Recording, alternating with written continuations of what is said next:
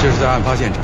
发现的假发。一个节目主持人的妻子在水族馆离奇遇害，一个神秘电话打进电台，要揭开真相。我知道那个男人跟陆贤之间的那件事，都得一个一个付出代价。这一切让他原本光鲜的生活跌入谷底，而离奇事件并没有停止，那一面被诅咒的头发就在你身后。二零一三年六月十六日，电影《宙斯》上海电影节参展。二零一三年七月三日，《鬼影人间》捕风捉影栏目专访宙斯导演及主创人员。二零一三年七月五日，电影《宙斯》全国公映。这个夏天，准备好你的胆量，迎接宙斯扑面而来。关注电影《宙斯》，关注我。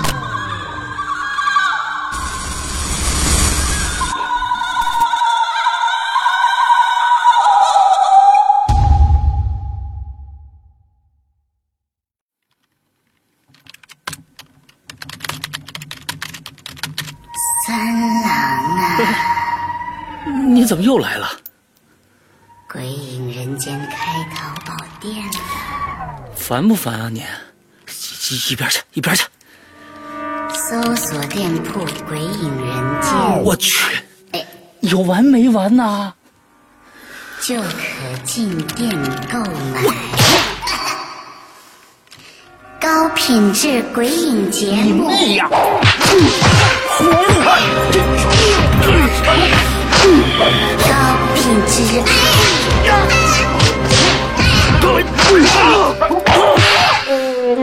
五月三日购买《鬼影人间》主播签名版 DVD，就送长篇小说《在地狱那头等我》哦。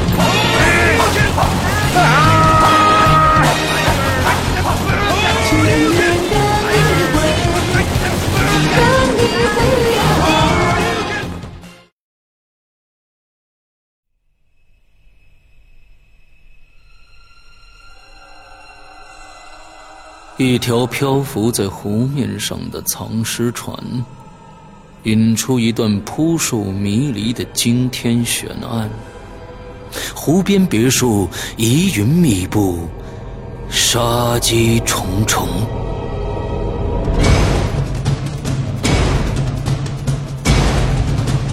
《鬼影人间》携手中国著名推理小说家蓝马，打造《鬼影人间》首部中篇推理悬疑音乐剧《湖边别墅的鬼影》。二零一三年三月十五日抽丝剥茧，全球首发。鬼影丛生，魅火舞动，精彩内容尽在《鬼影人间》苹果 APP。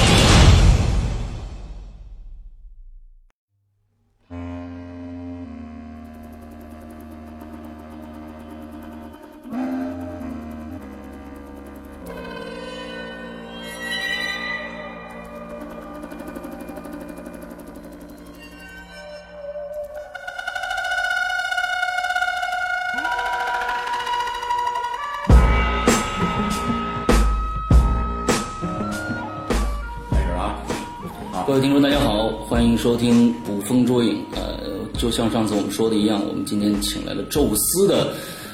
导演啊，赵氏兄弟啊，赵氏兄弟，来来来，呃，从来先先介绍从哥哥从哥哥开始啊上次没来，上次啊，没对来，对对，我是这个宙斯的导演哥哥赵氏兄弟组 XO 组合，XO 组合， 对这个哥多少钱一瓶？赵小欧，赵小欧，对，我是赵小西，上期节目。呃，枕边有张脸的导嗯演、也是宙斯呃的导演赵小西，嗯哎，首先恭喜啊！这个两部影片能够在院线上登陆，这是一个很不错的一个成绩。谢谢而且谢谢据说这个《枕边有张脸》已经突破两千万了，两千万是吧？现在我觉得这两千万这数字在恐怖片、惊悚类型这前五已经算是前五前五非常前五非常非常不错的成绩。对对对，是是我有很多都已经去，呃就是知道这消息，又好像又有很多人去看，呃，反应都还很不错，都还很不错，嗯嗯嗯。谢谢大家对这个影片的喜爱和支持。哎哎，对对对，那个上期啊，这个你来我们这个鬼影啊，做完这个采访之后啊，很多也引起了很多鬼友的这个关注，嗯所以呢，今天啊，特意得请二位这个赵氏兄嗯弟、赵氏导演，然后呢，先跟我们的鬼友们这个问个好嗯啊，先先交个朋友跟大家啊，呃，鬼友们大家好啊，呃，是因为拍恐怖片儿才进入了这个行列，与大家相识，我也很很很很高兴能能为大为大家拍这样的一一种题材的影片、嗯啊，我是觉得恐怖片。非常非常的刺激，非常非常的让人肾上腺素呃疯狂分 泌对对对，疯狂分泌。呃，也希望观众呢能支持我们中国的惊悚电影、恐怖电影。啊嗯嗯，好好，来来哥吧，那个鬼友们，大家好啊！我其实从小就是这个呃悬疑惊悚片迷，但是一一直没想过自己有一天也会拍这种东西哎来回馈大家，来回馈我自己，多好啊！梦想这成真个了呃，这个是非常荣幸、非常高兴的一件事儿，希望大家能够喜欢。好好好好，好，这样，好，嗯那么本台今天的主要内容是，我操，是什么 呀？那今天主要内容还是我们七月五号啊，七月五号，七月五号上节目说了很多次了。七月五号上映的这个《宙斯》啊，《宙斯》，呃，我我在这个相关的评论里面看到啊，《宙斯》的这个有很多的跟别的恐怖片不一样的地方不一样啊。首先呢，咱们这次首先它参加大嗯它大，它大，对对，咱胆大，先你先介绍介绍，大。他他他有一个完美的身材，第一个呢是，那他第一个参加了北京电影节，嗯，上海电影节，我们还得得了一个亚洲的传媒大奖，传媒大奖，宙斯啊，要传媒大奖。另外一个，我们大家很多人，我在微博上也发了啊，也听到了，最近的黄妈啊，叫黄妈，黄妈啊黄黄绮珊已经唱了一首歌叫《醉》，呃，《爱与醉》，这首歌很好听，特别好听啊特别喜欢最近几期在大家听我们的节目，我们最开始的一个广告就是我们宙斯的广告，最后我把那个黄妈这首歌加进一个片段，嗯很好听啊，很好听。呃，另外一个，这个这次的。投资是中国有史以来国产恐怖片最大的一次最大的一部影片，是的，是的。多少钱？啊，这个接接近呃到一百块钱 了吗？ 这接是近一一百百二二十块十块钱钱吧 吧。但这个是规模确实是非常庞大，因为大概有几千万的制作吧。因为哦对于惊悚片这个市场容量的话，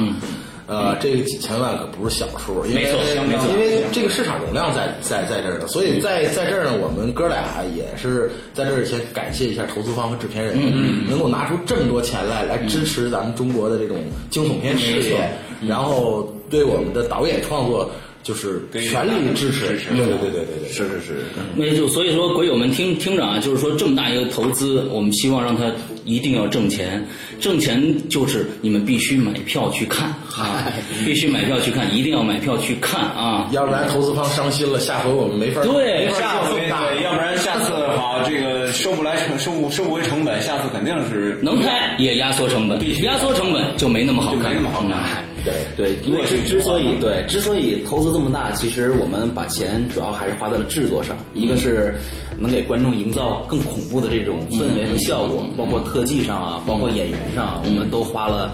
重金，包括黄绮珊为我们演唱这首歌，嗯嗯就是我们希望给观众一个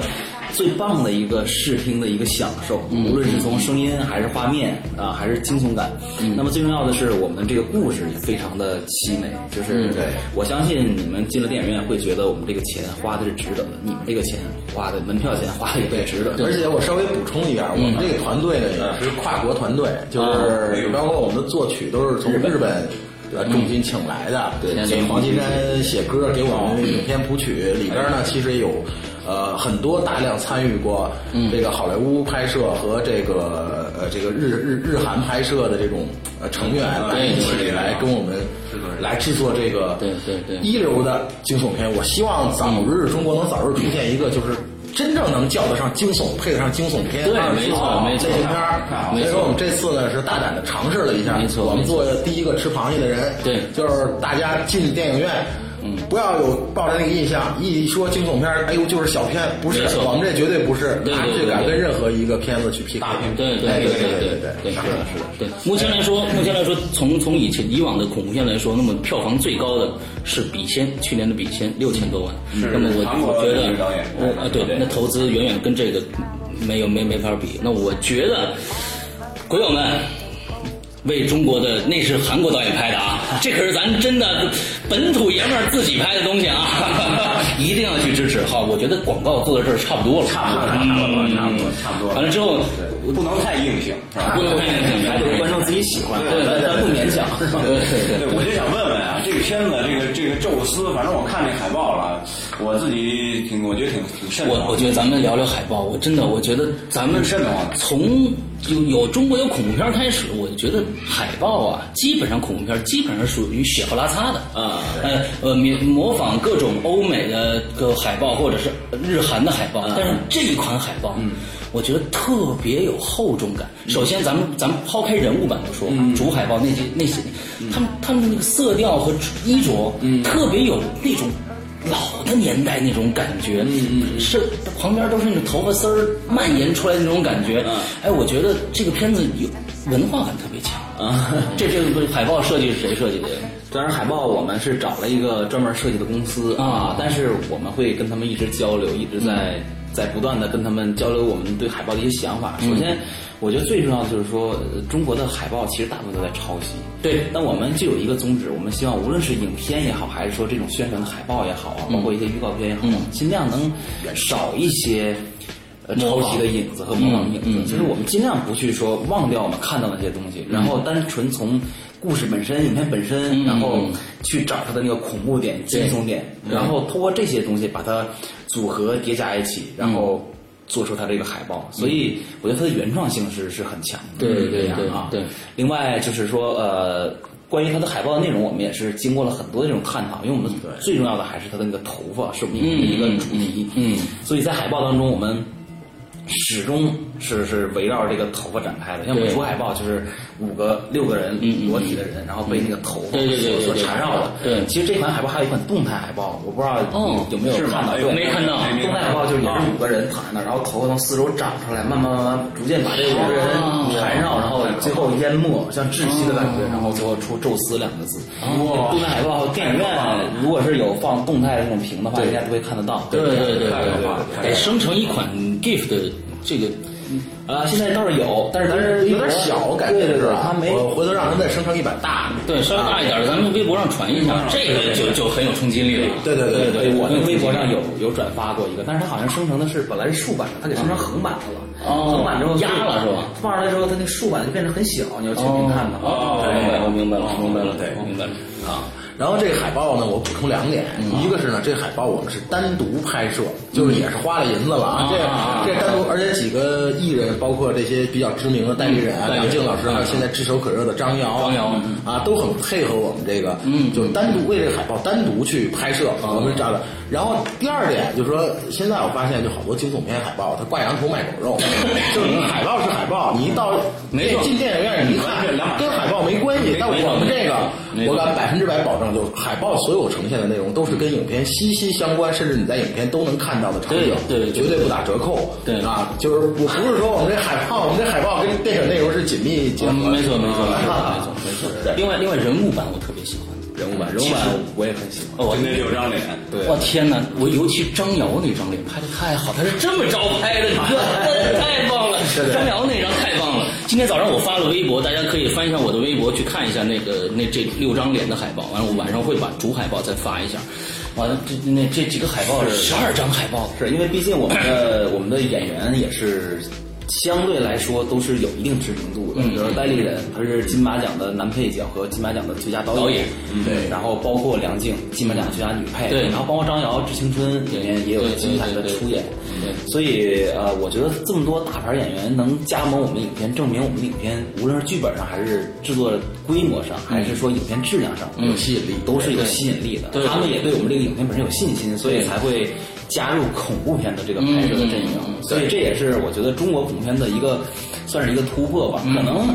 可能那个笔仙里面有梅婷哈，嗯但是但是我们这个里面有至少有三个对比较重量级的演员，没错没错啊另另外外，质你量像保障的。戴立人老师啊，梁静老梁静老师啊，他们都是金马奖的演员，对而且戴立人本身他是一个文艺片导演，嗯他有而非且常他厚长重得的那那种样子就很有厚重感。对，他是一个厚重的这种特别有人文情怀，所以说他对剧本还是有自己的独到见解的。就对他能加盟我们电影，他也没错，他肯定不是说随随便便的一个片子他就会过来，没错没错是是这样 的。是说说黄妈录歌的事儿。黄妈是黄妈是我们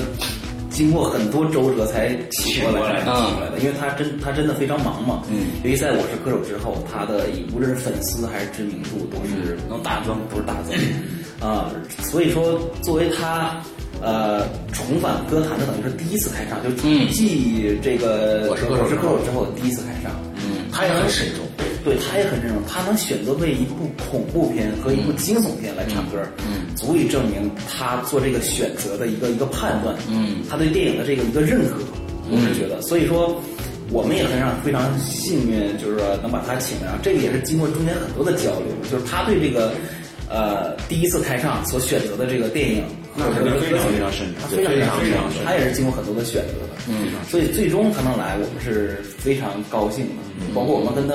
很认真的沟通了一下我们这个影片所传达的主题，嗯，包括这个歌曲为什么叫《爱与罪》，嗯，包括日本的这个作曲菊地圭介真的写的对非常非常的棒，写了很多版，写了很多版，最后定定的是一版。非常然后我棒们听了很多很多版，最后定了这一版。然后包括黄绮珊，我们为什么说找她来唱？你看她自己的生活的经历就非常非常的丰富，嗯，她的情感史，嗯，她的事业的发展，嗯，所以我觉得她特别适合表达这个我们影片所表达这个情感和这个主题和这个这个爱与罪，就像她自己所经历的那样，嗯，呃，所以她的歌声当中把她这个所有的她的经历、她的情感都传达出来了，嗯对，这个特别特别棒，包括我。最后剪那个 MV 的时候哈、我都觉得特别的有感情，就是听着他歌，你就那个画面感就出来，然后就对对对对是特别顺畅的就把这个 MV 就制作出来了。就有些有些说说实在的，有一些电影的主题歌什么的发出来啊，我从来没有从头听到尾过。这首是真的很少数的，我从头听到尾的一部一个一个电影的电影音乐。上一个我记得，虽然那个片子很烂啊，叫叫《亲密爱人》是是那个那个谁，呃，章子怡演的一个。一个一个一个叫叫叫什么我忘了，叫上一部他那个片子结尾曲，我是从头听到尾。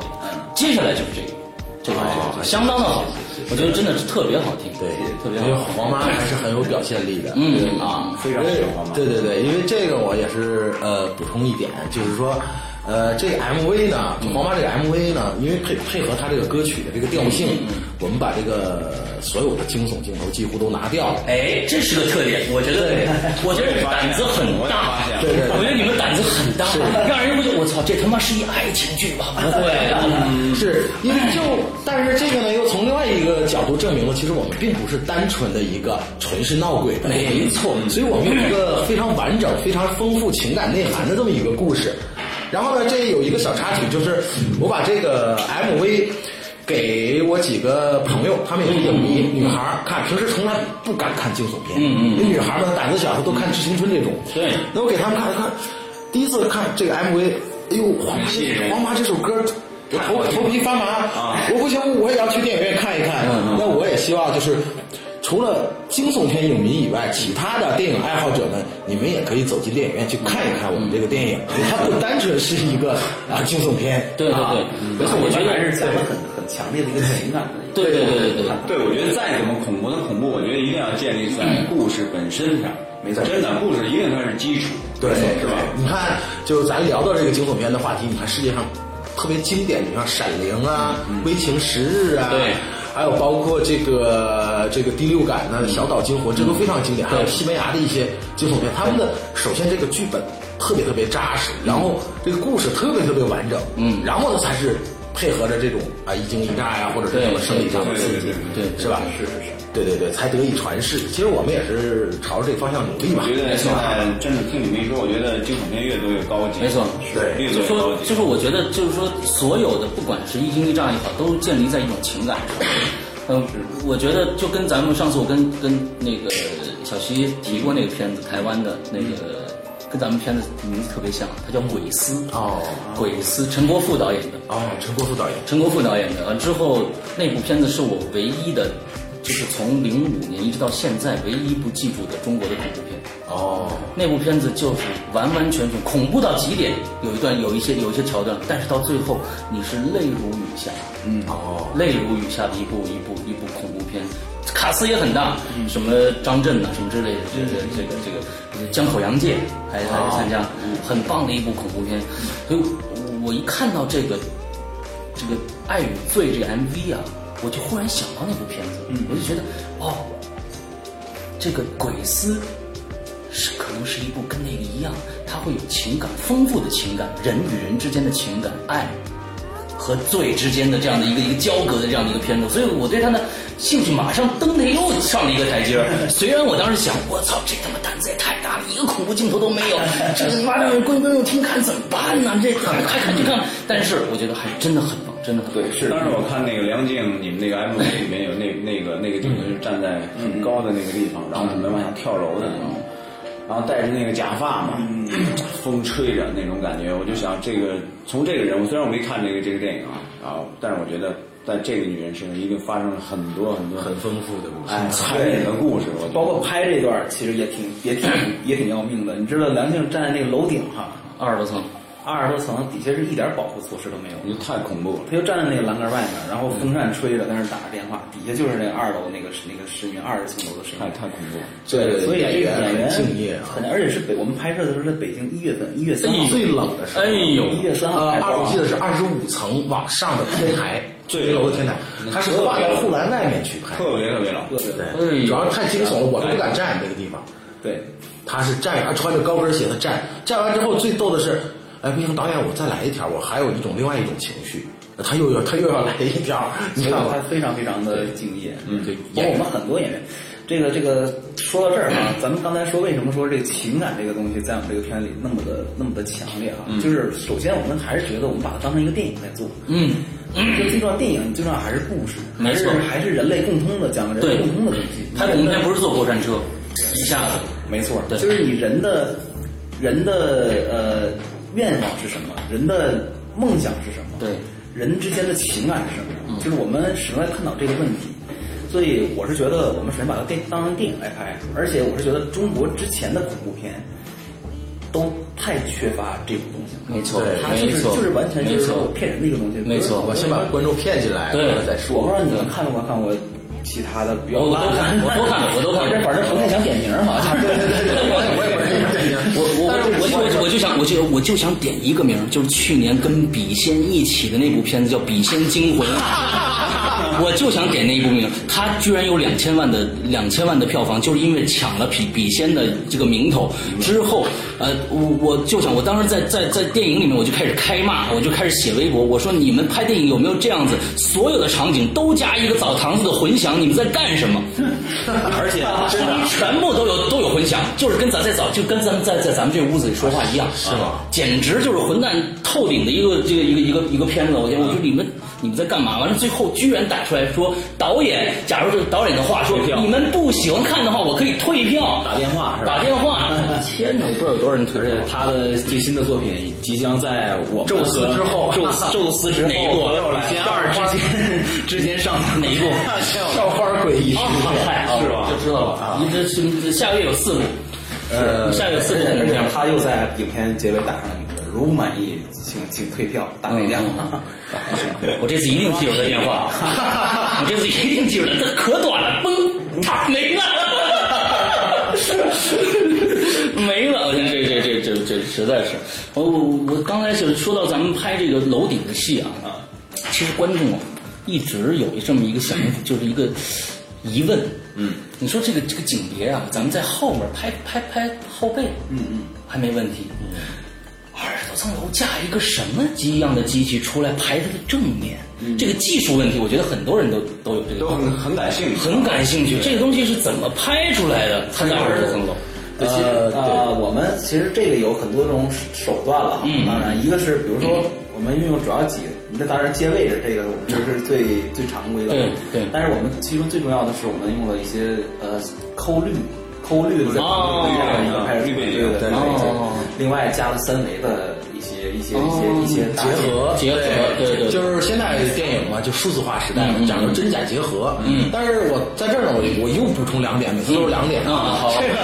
呃两点第一多，我想起来这个，就迈克尔贝说了一句话，因为迈克尔贝他说的是数字化最多的一个电影，就是变形金刚，大家都知道。但是迈克尔贝说，电影的就是呃本质它就是真实。这个当然这句话不是迈克尔贝说，这句话是电影。这真真真的是电影的本质化，它就就是真实。迈克尔贝说：“我只要是有实景，我绝对不用绿布。”我们也是。为什么梁静会上到最高层，他亲自去拍呀？嗯，就说你没法办的事儿，我才用绿布。嗯，你看迈克尔贝他拍那个呃，就是那个在楼顶上那场战，他全是实景拍的。嗯嗯，全是实景，观众所有观众都以为是绿幕，其实不是。所以他那种真实感才。才会扑扑扑面而来。嗯啊，第二点就关于这个技术上的事儿，呃，其实你你你看有好多这种跳楼的镜头，还有一些我我指的是那种大制作的好莱坞的这种跳楼，呃，这镜头摇过来之后，然后你还有一个扣的，一看这人感觉就是站在悬崖边上那种感觉，其实它。有两种，一种吧，它是这种呃摇呃，就是这种伸缩炮那种那种东西，它是比较比较比较昂贵，一天租金好几万，嗯啊，一般的剧组它是使不起的，对，它是多角度，它可以旋转，嗯把那个臂伸出去。还有一种呢，稍微简陋一点，就是那种电影炮，其实也可以做到，嗯，但是它的角度可能就稍微呃少一点，对对对哎，对对对对对对对，其实这样，但我们都是能实景儿就尽量实景儿，我们这实景拍了很多，然后呢，嗯呃呃呃。绿布有一点儿，然后结合在一起，对啊对对嗯对，是这样完成的这个场面。这场面咱一共拍了，就是这一个镜头，好像拍了三天吧，差不多三天我们两那天台上了两次，棚里面一次啊。对其实最终有一镜头，我不知道你们注没注意，就是梁静真的从那个啊我看到你直接跳进去了掉啊下！去了，对，那个其实是有蓝布和那个啊呃，不可能真跳，那个在什么什么什么替身都不敢干这 事儿。对对对，那个就那个镜头是有，就但是那个制作其实也很麻烦的，就是整个特技公司光做那个楼就做了很久很久，没错包括下面所有的那个那个花园啊，它都还原成那个现场的那个那样渲染，用了很长时间。那就是说，那个在电影里面拍摄当中，然后里面肯定有好多那种恐怖那种元素啊，然后包括这次主打这个头发，嗯，那我觉得一提这头发，我觉得就挺瘆人的。然后，那你们在拍摄过程当中，包括演员之间。啊，还有这个导演之间，你们有没有那种特别遇到那种心理上那种很挺纠结、挺挺我们瘆得慌那种感觉？说过的手机。 我们我们在拍摄之前呢，特意从道士那儿啊请了四张符，对，啊请四张符，但是人是大师，人家说说只要是遇到一些灵异事件，嗯，你就烧掉它。但是无论遇没遇到，这两张符在拍摄结束之前都得烧掉。嗯，所以我们两个人一人身上揣一个，揣揣俩嗯啊，一人揣俩，四张，一人揣俩啊。结果拍到一半的时候，就频频发生这个至少是危险的事件吧。我觉听着啊，注意听啊，这是戏胡啊，本期节目戏胡在这儿呢啊。哎这种东西一定有反应的，就是我们有一场车震的戏啊就是这哦个这也是很精彩的啊。哎呀观众们一定要走进电影院去看啊！对对对对然后我去说戏去嘛，当然两个演员就是为了演这场激情戏，买了一瓶茅台，两人我一开车门一股酒味儿，你知道吗？两人已经喝了半瓶了，你知道吗？这也太贵了，买茅台。都是第一次演那个演激情戏，所以都都是比较那个比较放不开哈、嗯然后，但这不是重点。然后我发现这个车玻璃比较脏，不够透。我说道具，你说你把这玻璃赶紧擦一下嗯擦干净对，啊赶紧擦一下。这道具擦擦擦着，他就一开车门，咣一下就不知道怎么着就把这个眉骨这儿整个都给撞开。道具哎对，呦道具是就整个那个车门那角儿，他开的时候可能是。就是他可能也是着急，也不知道就开整个那车门那角儿，但一般的人是是撞不会撞啊对呀撞到那个位置。对对对，他就哎呦一声，你看捂着这血全都往外流，哎呦那个顺着手往外流，我说怎么了？一看这儿全都是破，我说你赶紧去缝针去。嗯这是一个。对，第二我们拍水下的戏，我们这里面有一个最重要的全是水下。嗯这一半儿海洋馆可以再聊。呃，海洋馆是还有一个水下部分。哦会杀部分的时候，我们那个摄影师是要站在水面上面有一个铁的一个台子，他站在上面往下拍，嗯拍那个人沉下去那个感觉，嗯嗯嗯嗯嗯啊，我知道那个台子有四根缆绳绑着。一点事儿应该都没有，嗯但就拍那天，因为那摄影棚我们也拍过很多次，包括《枕边张脸》，就是哎那个我们说那也是个青上果面树水下摄影棚对好多大片都在那儿拍。对对那天那个演员啊，在那儿嗯游，他沉下去之后没气儿了，上来浮在水面上游的时候，他它那个水面上面那个台子离水面大概有有个半米差不多对，差不多可能没有半米，可能也就是个五五十厘米吧左右吧。对对对，差不多。然后一根缆绳咵就断了，那个铁铁那个台子啪就砸到水面上了。那演员离那个铁就很近哎呦很近，就就差不多这样擦着脑袋那个铁，哎呦拍到水里。哎呦我天然后我在这水面上谁呀、演演演员是谁？呃，演员是一个，等于说是张瑶的替身哦啊张瑶替身哦张瑶替身，但是也是专门会游泳的一个演员，而且一个女孩儿。哎呦嗯当时给我们吓的，那女孩在水里已经冻了一天了，已经，因为水温冬天，你看我们一月份拍最冷的时候，就是她已经麻木了的那个拍下来，差一点就拍了。我说这个，而且它是钢丝，那种很粗的钢丝，拍出来没之错后，没错啪一声它就断了。后来我说不行，我们赶紧烧纸烧嗯烧吧，我们我们俩就一人烧了一个，烧了一个。第二个天台呢，还有天台，对对这还对是，灯光灯光老大，那个事儿我都不记得。哦，对对对对，灯光老大安馆天台，对啊讲讲拍着拍着我嗯，拍着拍着我说，哎，灯光师哪儿去了？然后后来一会儿说灯光师掉在那个天台有一有一个坑，你知道吧？因为海洋馆啊那个嗯海洋馆那个天台，你知道它它也是那海豚的那个池子，啊它没处架灯，只能它就架到那个天台特别特别高，就海洋馆，你知道海洋馆你会知道顶儿那个棚啊，体育场对那种对特别特别我知道高啊。对它顺着那个就就中间会有个栈道，它走那栈道把灯去架上去，但是下来的时候可能是没注意，因为太暗了。我们是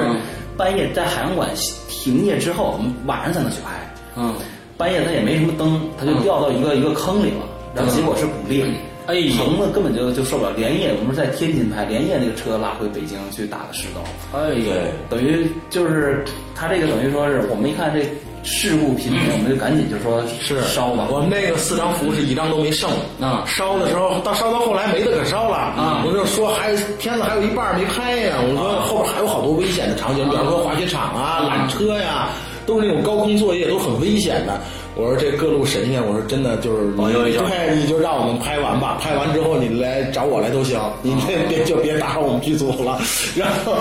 这个还是我就提心吊胆把这戏给拍完了。对，因为我们最后杀青呢是在那个那个滑雪场杀的青，我们最后一场戏是，呃，在缆车上，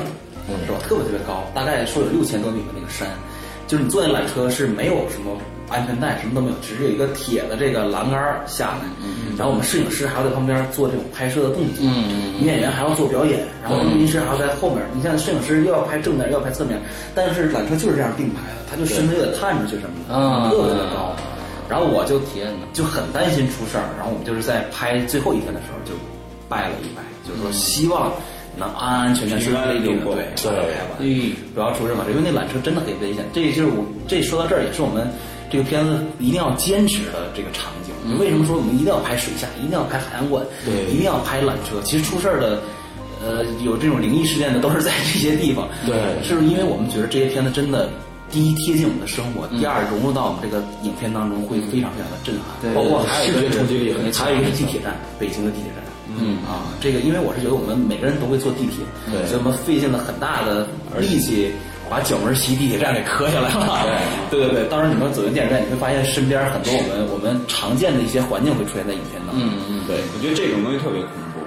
是那天啊，我在跟这个我老婆啊聊一个关于恐怖元素的问题。嗯，呃，她说这个最害怕什么东西，啊就是发生在身边的，比如说对没错洗手间、嗯、车站、电地梯铁、电梯，凡是与之和这个生活相关、密切相关的这些场景，她非常害怕。比如说你说远古时代，哎，那她觉得离她很远，好像对好像没什么关系。是但是你刚才你说像地铁站啊什么的这种，我就觉得是。是吗挺深昨的，天我觉得。昨天我看到一个帖子，就晚上我发了，我没艾特你，啊，是他们的一个就是日本的一个系列剧啊，嗯，有中间有一个我操太恐怖了，就是他他把影片里的一些镜头剪下来，就日本人的想法完全跟你他妈的不一样，嗯就说两个人。开始镜头就说啊，这个啊欢迎您入住您的新的公寓啊，怎么样？啊，第二镜头就进去，他就睡在那儿，晚上，晚上睡在一个一个床上，忽然听见隔壁有人在吵架，哎，他就坐起来听一听，啊，又躺下了，安静了很长时间。忽然对面就是叉叉哦哦的声音，嗯啊他就哎这个感兴趣了，嗯，哎就听，叉叉哦越来越激烈，越来越激烈。完之后有那个女的就跟那个男的说说，哎，你信不信？咱们现在来玩一个游戏，你信不信？他说我我能把这个东西变成红色的。他说，他说不可能吧？怎么可能变成红色的呢？他说，哎，你你你你你试试啊，你试试啊！忽然，他脸贴在这儿，忽然他的眼前啪出现一个钢锥，我噌一下就回去了。他说没变成红色的呀。他说，哎呀，这次失误了，以后再说。对，天日版的几格小漫画，那我也看过，暗黑系的，特别暗黑啊还有一个是失恋的，这个有没有意思？我靠，太恐怖了，太重口味了。对啊，日本人他就是我他不让你变成红色的，他只让你我操他妈的是想这么干的，他不是我靠，每以为刚是钢盔变成我了，日本人是擦没擦着你啊，对呀、啊，这美国人直接呲他的脸崩爆了，这是两种恐怖表现形式。是是是，太恐怖了，哎，元素是对，绝对元素，从骨髓里边的恐怖，对对对，太吓人了，太一吓想人就了害怕。啊！没错，没错。对， 我觉得这个这这这这种这种东西就是哎，他们演员之间有没有什么，就是有点有点发毛了什么的？尤其尤其这个演员化妆以后啊，演员化妆以后进到片场，或者是因为因为有很多很多这个场景，呃，外面的人会看到，老百姓可能会看到，然后他们这个之间会不会有什么一些什么故事啊？演员之间其实倒还好，对，因为他呃拍完戏他我我感觉啊，演员就跟上次那个谁叶索来一样，就是说他们呢心中是是哎，他们心中有一些恐惧肯定，但是他们又不想带到片场，对对，对，完了怕扰乱别人的一些一些情绪，你知道吧回？到回到宾馆之后，估计自己抱着枕头哭去。对，当时拍就美这个日本拍《咒怨》的时候啊，嗯，这个清水崇是先跟这个呃铃木叫什么铃木呃铃木什么来那个那个作曲，他说你先把曲子给我写出来，然后再现场直接放恐怖音 乐，对，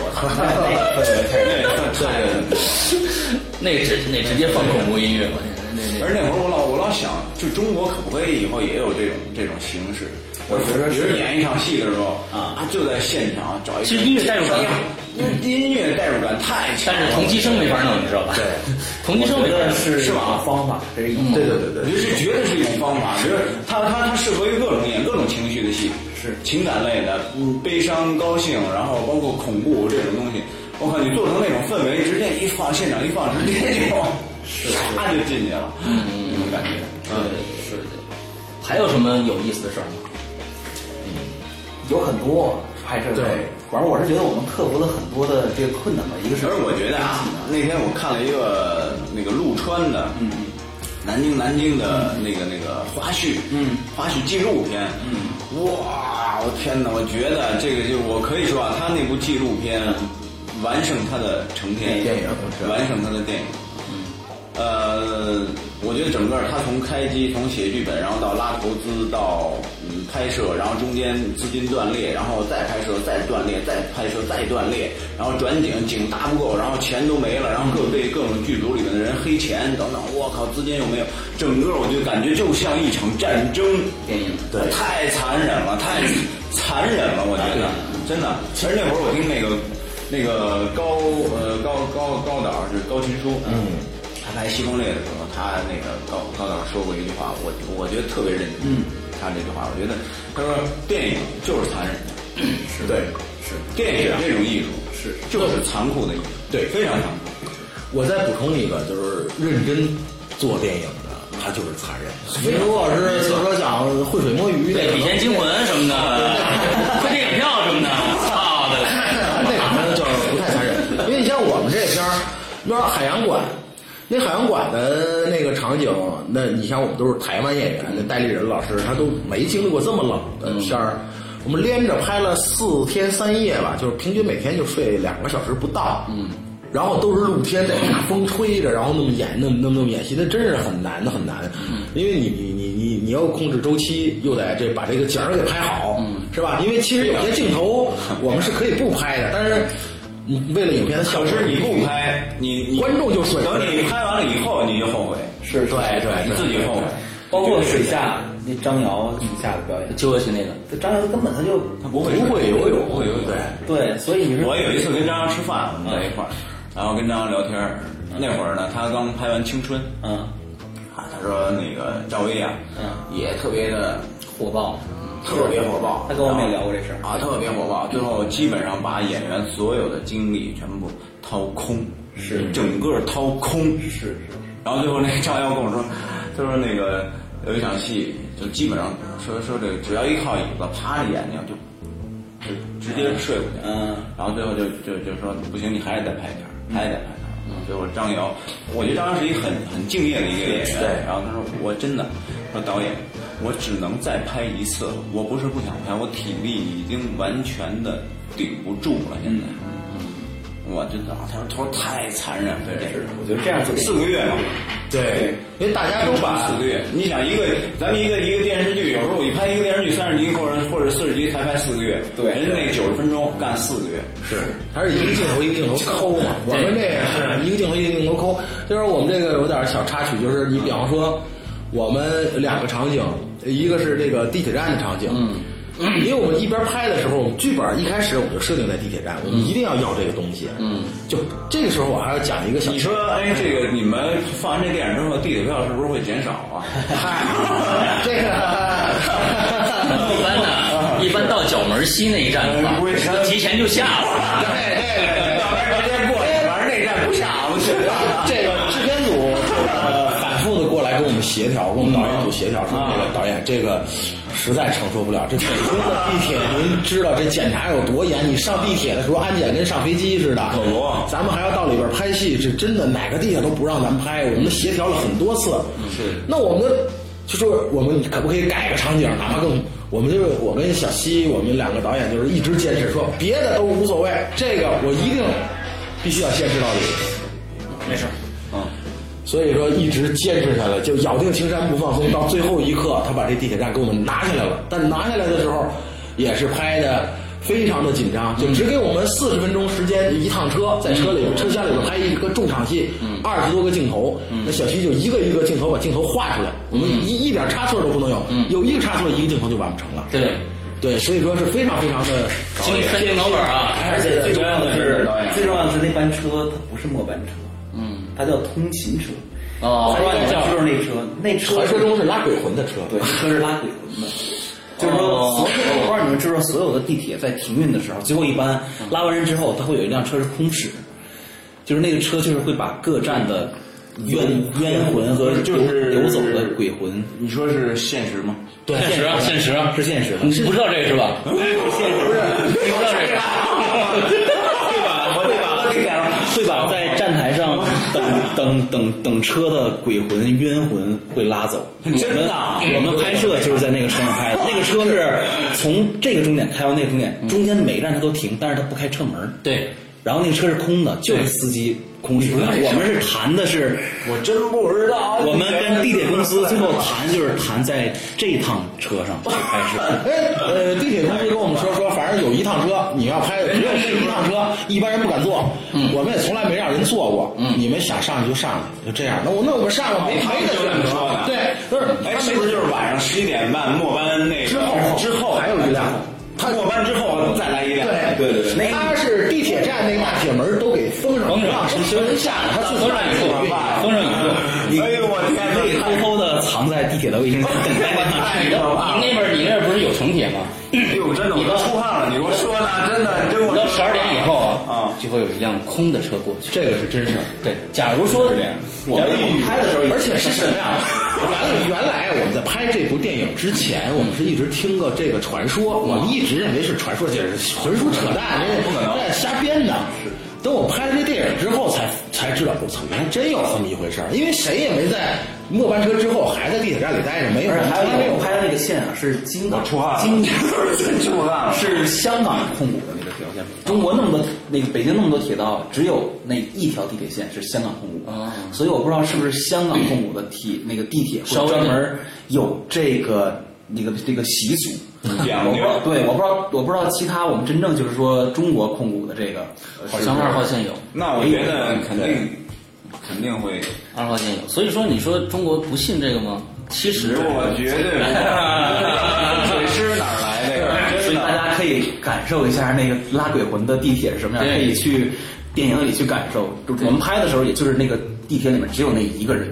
营造的那个氛围，一个人都没有，空空荡荡的地铁里面，你可以感受。对，这也是一个你在电影里边没有看过一个，就在生活中，在电影里都没看过，对，就是一个人坐坐坐地铁，我这是在我场景里边要出哎，现。说到一个人呢，我想到一个点啊，就是你们的先行的预告片儿也是一个人跑来跑去，跑来跑去，跑来跑去。这个其实这个点我觉得也挺不错，说说这个点吧。这是我们有先行四十五秒的预告片，呃对，其实关于这个预告片儿，呃，有人说好，有人说不好。其实这样，因为作为新型预告片呢，嗯，作为我们创作者，其实只是希望给观众营造一种一种氛围，因为嗯嗯，这个预告片儿制作的时候，我们影片并没有制作完成，嗯，所以很多经典的镜头，或者说特别棒的那种恐怖的镜头，并没有完成的，嗯，包括一些后期的特效啊调色呀、特效啊，所以我们就想。那这样的话，我们希望给观众营造一种悬疑的，这个是概念预告片还是应该是概念预告片啊啊，跑来跑去的应该是概念预告概片。念但是概念一块，但是这个是在我们电影中是有出是有出现的啊？有这个有这个情节有一模一样的啊。啊？但是我们就跑了对呀、但是我们 是或者是说这个这个比这个比车震这个比车震好看啊！大家啊，一定要注意啊！ 这个是在车震之后啊这车震之后是吧哎对，当车震的时候，他当然会不穿衣服啊啊所以他在一个很空旷的地方，他必须光着跑。我跟你说啊，哦 这个这个在电影史上也是很牛逼的一幕啊！啊，光着往前跑啊，真的哦，在中国电影史，对，中国电影历史上是很牛逼的啊。有突破，因为我们也做了一些市场调研，就说你们最害怕的是什么？就看喜欢看惊悚片的，一个有说这个头发就在身边的，这个这个这假发是我死穴嗯啊，所以我们用了假发这个元素。还有一个地下车库，嗯，我每次到地下车库，我都会想各种各样的胡思乱想，嗯那我就把这个元素用进来。为什么我概念预告片是一个裸女？对在一一个个人车库里边在空荡荡的车库车库里面穿行，你不知道它发生什么事儿。嗯你想知道它发生什么事儿，你就要看电影。对，对吧？它是融在我们情节里，我们电影里面会有这一幕的。对对不是一个简单的一个哎呦，那我概觉念得，我觉得电审局这次还比较宽宏大量啊。可以，我是觉得这挺给我面儿的。是啊，对当审查通过的时候，我说：“哎呦，这是这该开香槟庆贺了。对，我说这个评委们口味越来越重了。哎，没错没错， 所以这 次呢，对这次我们不光要感谢投资方、制片人，也要感谢一下咱们的这个对电审局的领导，就是越来越与时俱进，越来越对我们青年导演非常支持没错没错没的错没错广电总局领导们。没错没错啊！希望他们的口味越来越重啊，我对对们对大家能看到越来越好的电影。 至少至少，其实那有些是开玩笑的啊，但是我们有些做特效镜头的时候，真的是在犹豫，或者当时做了两手准备，就是比如说一个恐怖效果，我们做了三种程度，嗯，万一一种审查不过，马上再换第二换一个轻的，啊，结果真的是我觉得一审就过。哎挺过了，我是觉得还真是挺挺幸运的吧，真的很感谢广电局的领导。对，而且有些画面我是觉得真的做的挺恐怖。嗯，对，因为我们在上海有点映，而我还刻意观察一下观众，有一，因为点映当然什么人群都有了，有评审啊，有媒体啊，有年轻人，有老人，有些人真的就是一看就马上就就捂着眼睛，或者一抻尾巴一颤，就是或者是透过那个跳那缝儿看的这片 子。这叫这叫这叫强大的推背感，你知道吗？我操，强大的推背感是，所以啊我还觉得真是有些画面出现在这这个银幕上的时候还蛮恐怖的，但是这次我觉得真的挺宽泛的，我们也对挺挺高兴。反正这个影片，你要是想追求刺激感或者是恐怖感，走到影院里一定是能达到你想要的一个效果。而且我们说一下，就是画面，你看我们花了这么多心思，我们那个声音，嗯呃，是完全是接近好莱坞标准，按照好莱坞的规格去做的，这肯定你跟原来你看到的恐怖片的这种音响效果是截然不同的。嗯包括我们这是混录的时哦候，我看了上百遍的我们成片，我。我跟小西导演，我们两个自己都有点害怕了。嗯，我们跟录音师说，因为录音师也是混过好多这嗯种跨国大片的录音师，李涛非常有名。我们都商量说，咱们这个音效要不要控制控制？我不要，我绝绝对不能。对，呃，不能控制了，因为这个东西是完全是按照一个技术规范来弄。光轨，就我们那个音轨是好几百轨，甚至是上千轨，就它音音音音音效的元素是非常非常丰富的。就连《鬼影人间》都有，我最做的最高是七十多轨，《鬼影人间》七十多轨。你是也是非常追求完美的人，对对对。所以还是请这个啊观众朋友们啊进电影院看我们这货真价实的这个宙斯，一点没省没省心，对， 让我们导演很费心的一部东西啊。我和伊犁很幸运的受邀，呃，受两位两位导演的邀请，九月一号，七月一号啊，首映是我们参加，对，啊在蓝色港湾，到时候呃哎会有众多的呃朋友啊到场，包括黄绮珊，嗯，他也会在现场会开现场对对现场哦，然后包括他的粉丝现在已经不断的在 在问我们这个几点啊，在什么地方啊，黄先生什么时候到啊？我微博微博上每天都在回复他们的这个提问啊，对，当然而且戴立忍啊、梁静啊，还有张瑶啊，都会都会到场哦嗯，包括很多什么宁财神啊，对对对啊，都会来捧场呃。其实我们影片当中也有很多的朋友，包括高军书导演也在我们的电影里面串了。串了个哦，是吗？嗯，是你们走进电影院都会看到，就是他们很对很支持我们年轻导演，还有啊文化名流王小山给我们演了一个彩蛋般的角色，非常重要。虽然预告片里边的镜头不多，但是电影里面是很重要、穿针引线的一个角色。我们的剧本拍之前都是请这个高群书啊，包括山楂树的那个顾小顾小白啊，对帮我们这个去都帮我们去润色这个剧本，帮我们去提意见，对所以把他关们啊真的就是为我们这个影片真的增色了，对对对让这个影片本身的质量对，很过关，没错非常期待了。再加上我们一个庞大的一个制作，你强大的明星的阵容，我是觉得应该是在中国恐怖片里应该算是上乘的吧。嗯，但是我知道这个恐怖片永远不能让观众满意哈。我看完之后，你们还是可以给我们兄弟提这个中肯的意见，比如说哪儿哪儿烂，或者哪儿不恐怖，对或者哪儿你说都没问题。但是我希望你们先去看，是吧？啊对，看完了再说。你看完了你怎么骂，我们都接受，就是有则改之，无则加勉。所以呢没有问题，。前呃三两天前，两年前我我我看到这个前天那个《小时代》上的嘛，完了结果这个呃时光网评分二点六，完事我写了一个我写了一个微博，我把那图截图发上去，我说呃继《富山春居图》和《不二》这个神探以后，这两部片子又多了一个小妹妹。完了之后呢，我说我没看，等我看完以后再吐槽。完之后，昨天我又回写又写了一个，我说这个《小时代》一定是被黑了。呃，不管怎么样，它我觉得是跟《致青春》是同一个档次的一个电影。我说，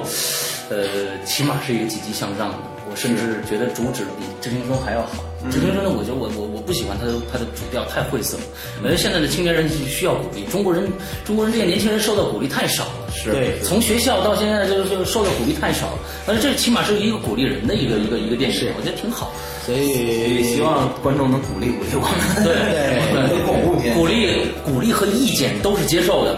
不不不要无无但是无你原没有则的去谩看骂。 电视剧，对，对没有去看以后，然后你跟那儿无端的谩骂，对我觉得这就很没所意以在思这。儿我呢要补充一点，说到《小时代》啊，嗯我也希望大家能够踊跃的走进电影院去看这个小四儿郭敬明的《小时代》，嗯，呃，不要迟到，尤其要看前面我们宙斯的预告片哦。